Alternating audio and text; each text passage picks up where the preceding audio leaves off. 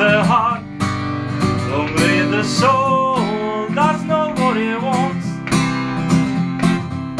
That peace you can find, that body's a whole, it never lets go. Buenas noches a todos, bienvenidos a otro capítulo más de Directos al Mundial. Empezamos con el día 2 de la Copa del Mundo. A las 2 de la tarde, hora española, en Ekaterimburgo, Egipto y Uruguay se han enfrentado en un partido aburrido, aburridísimo. Uruguay siendo favorita, no terminaba de dar ese paso adelante. Sabemos que al mando de Tavares, eh, Uruguay sigue en su misma línea, misma versión del juego. Le, basta con, con poco y, y, quiere poco, no es muy ambiciosa. Cierto es que, el, que la segunda parte tuvo cuatro ocasiones muy, muy claras para decantar el partido a su favor, mucho antes de lo que lo hizo. Suárez tuvo tres mano a mano con el portero y sigue al mismo nivel que terminó la temporada con el Barcelona. No sabemos si estará cansado el uruguayo, pero su olfato goleador no, no está siendo el mejor. Cavani mandó una falta al palo y poco antes de llegar al minuto 90, Jiménez mandó un testarazo al fondo de la red, dándole a Uruguay el definitivo 1-0. Egipto, por su parte, muy correcto, sabiendo tratar el balón cuando lo tenía, pero pocas ocasiones. Salah finalmente eh, no participó en el encuentro. Y bueno, aquí tenemos unas declaraciones de, de Tavares. La realidad es que ganamos por esa jugada, este, buscando, la, buscando el gol permanentemente. Y nos tiene satisfechos. Los caminos al gol son infinitos. Eh, y creo que todos son válidos si están dentro del reglamento. Eh, me tiene muy satisfecho la actitud que tuvo el equipo y cómo buscó durante todo el partido. Estas declaraciones del maestro Tavares fueron en respuesta a una pregunta de uno de nuestros compañeros sobre el método, el único método que les sirvió para hacer gol, que fue de córner. Después de la victoria de Uruguay hoy y de Rusia ayer, así queda el grupo A. Rusia primera con tres puntos, Uruguay segunda con tres puntos, Egipto y Arabia Saudí cierran el grupo con cero puntos. Los próximos partidos de este mismo grupo serán Rusia-Egipto y Uruguay-Arabia Saudí. A las 5 de la tarde empezaba el segundo partido del día en San Petersburgo entre Marruecos e Irán. Parecía que este partido nos iba a despertar de la siesta del anterior porque empezó con un ritmo altísimo, sobre todo Marruecos, y más tarde se convirtió en un correcalles de área a área entre los dos, entre los dos equipos, pero ocasiones poquitas. Y todo lo que vimos y nos había entretenido tanto en la primera parte se esfumó en la segunda. Y el ritmo de juego pasó a un alto ritmo, pero de palos. Ha terminado, ha terminado siendo una segunda parte bastante leñera.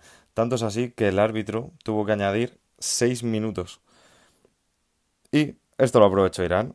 En el minuto 95, desde una falta lateral, el balón fue colgado al área y con tan mala suerte que el delantero marroquí Bouadouz, al intentar despejar, se coló el balón en su propia portería.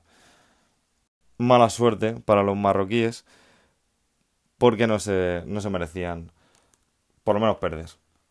Hubiese sido bastante justo un empate. Y finalmente, a las 8 de la tarde, llegamos al partidazo del día y quizá el mejor partido de esta primera jornada del Mundial. Portugal-España. Apenas empezó el partido cuando el árbitro señaló un penalti a favor de Portugal. Más que dudoso, la verdad. Minuto 4 y Cristiano, obviamente, no falla. 20 minutos, 20 minutos más tarde, Diego Costa, en su lucha contra viento y marea, en la que ha estado casi todo el partido, se pegó solo contra tres defensas para igualar el marcador. Cierto es que hay una posible falta de Diego Costa a Pepe al intentar bajar el balón que da origen a la jugada. A poco menos de un minuto para llegar al descanso, Cristiano Ronaldo, con un disparo que no parecía complicado para De Gea, puso la ventaja para los lusos, 2-1. Sinceramente ha sido un fallo garrafal del portero madrileño. Veamos si el tema en la portería no trae cola. Y con esto llegamos al descanso. Y en 15 minutos, tras la reanudación, España le daba la vuelta al marcador. Costa en el 55, tras una falta centrada, que, que Busquets le deja en el área chica simplemente para empujar, y un golazo de Nacho, un derechazo desde fuera del área que impacta en el palo, hace el 3 a 2. Todo parecía visto para sentencia, porque ya sabemos este el tiki-taka español defendiendo con el balón es la mejor forma que tienen, pero una digamos estúpida falta de Piqué al borde del área en el minuto 86 pues le dio alas a Portugal y Cristiano que últimamente no estaba muy acertado en los lanzamientos de falta pues solo le faltaba estar en el mundial y en este gran escenario para meter el 3-3 este gol ponía un colofón a un gran partido, bueno, más que un gran partido diría yo que un partido muy emocionante y quizá el mejor, bueno, únicamente llevamos dos días, pero quizá el mejor partido que hemos visto en, en este mundial. Así quedaría el grupo B después de los dos partidos de hoy. Irán, sorprendentemente, en este grupo es primera con tres puntos, que le sigue Portugal y España con un punto y Marruecos cierra el grupo con cero. Los próximos partidos serán Portugal-Marruecos e Irán-España. Y volviendo al tema de Gea, esto es lo que acaba de decir Hierro en la rueda de prensa, zanjando todo tipo de duda y debate que pueda haber en relación al portero internacional español. Nosotros eh, somos un equipo. Sabemos que hay eh, jugadores que tienen mejor día, otros peor, eso es humano y, nosotros no dudamos de, nuestros jugadores. Somos una familia, somos un equipo, somos... Diego Costa ha hecho un trabajo sensacional, eh, nosotros sumamos todo, nosotros no dejamos tirado a nadie de la familia. Y una vez repasados los partidos de hoy, nos vamos con los de mañana. Empezamos las previas. Por convencerme de que soy un cruel castigo. Cuando explota la tormenta, se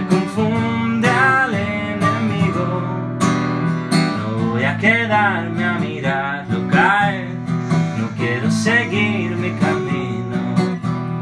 No puedo dejar de pedirte, lo sé, por última vez. Oh, quédate en Madrid conmigo. Mañana es uno de esos, de esos días grandes para los futboleros. Tenemos cuatro partidos. Así que el, consejo del día es para todos aquellos que tengáis un novio o una novia que sea futbolero, dejadle en casa y hacer vuestros propios planes porque no se va a levantar del sofá.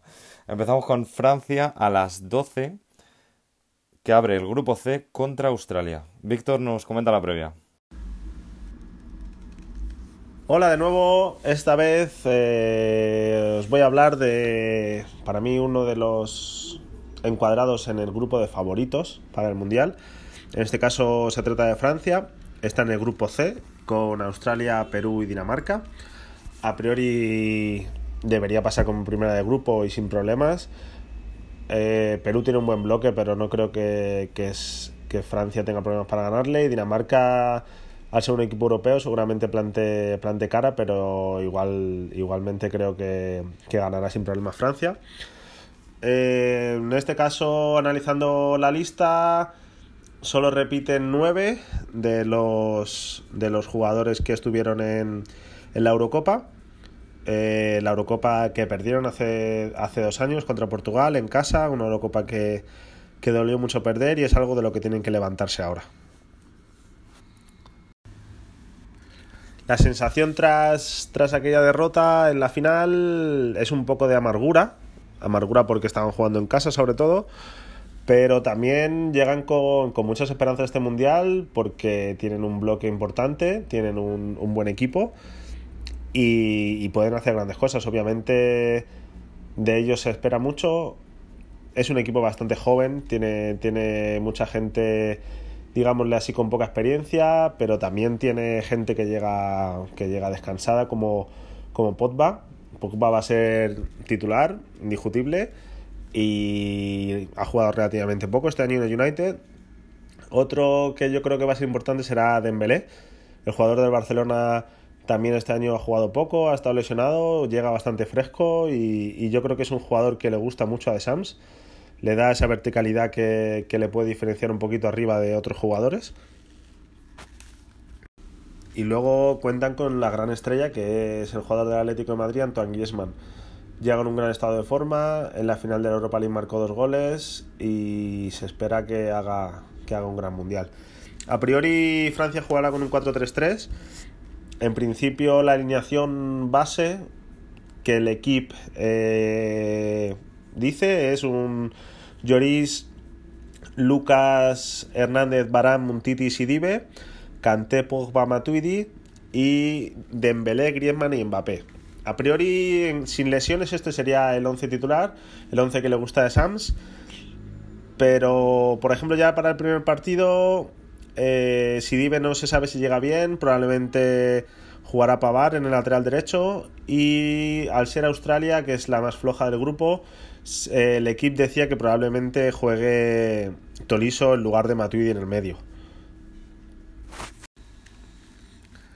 Una de las grandes sorpresas es eh, también el jugador del Atlético Madrid, Lucas, que a, a, priori le gana la partida a Mendy en el lateral izquierdo, un jugador de mucha potencia y que ha convencido a De Sams para esa posición. Y luego la duda también es si jugar con Dembélé y que Griezmann juegue en punta o sacar a Giroud y que Griezmann juegue más libre. Yo creo que también irá un poquito en función de, de lo que vea de Sams, de, de, cómo se den los partidos, incluso de, de, cómo sea el equipo rival, si quiere jugar con un 9 más fijo arriba o, o, si quiere jugar con tres jugadores que tengan más movilidad. A priori estas son un poquito las, las dudas que tiene de Sams, pero, pero ya te digo que lo más probable es que el 4-3-3 sea innegociable y sobre todo Lloris, Varane, Titi son fijos, Kanté, Pogba y Griezmann y Mbappé jugarán segurísimo. Y ya para terminar podemos comentar un poquito las, las grandes ausencias. Una de las más comentadas ha sido Lenglet. La gente en Francia sobre todo se queja porque Rami no ha hecho una gran temporada a pesar de llegar a la, a la final de la Europa League y el central de Sevilla ha hecho un, una buena temporada por lo tanto es raro que no haya entrado en la, en la convocatoria. Luego Rabiot, Rabiot es una de las ausencias también muy comentadas. En Francia Matuidi es un jugador muy querido, pero, pero no se entiende por qué Rabiot no entra en la convocatoria, un jugador titular en el PSG que ha hecho ha brillado esta temporada en el medio y que le puede dar un puntito de calidad mucho mayor que el que le puede dar Matuidi. Pero bueno, en este caso de Sams eh, se ha decantado por, por, un poquito más de experiencia ahí en el medio. Veremos a ver si nos echa en falta un cambio como Rabiot en la segunda parte para manejar un poco los partidos. Eso ya lo, lo iremos viendo.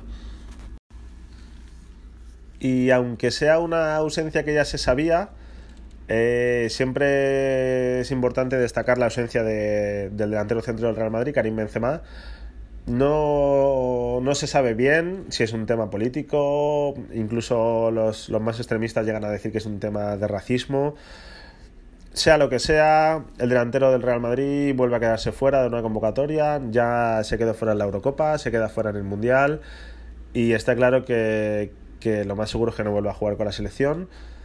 Y para mí, eh, bajo mi punto de vista, sí que no debilita tanto como, como si fuese otro jugador en otra selección, pero sí es verdad que tener a Benzema en tu equipo es un plus y, y para mí Giroud está lejos del nivel de Benzema. De hecho, está tan lejos que probablemente puede que no sea ni titular.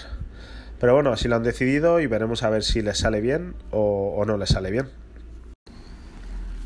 Haciendo un resumen, para mí está Francia con el 4-3-3, con dos medios trabajadores como Kanté Matuidi y un medio como Popa descansado, dos centrales contrastados como son Varane y un Titi. Lloris es un portero con mucha seguridad y arriba tiene lo que tiene con Griezmann, con Mbappé, si juega Dembélé, si juega eh, Giroud.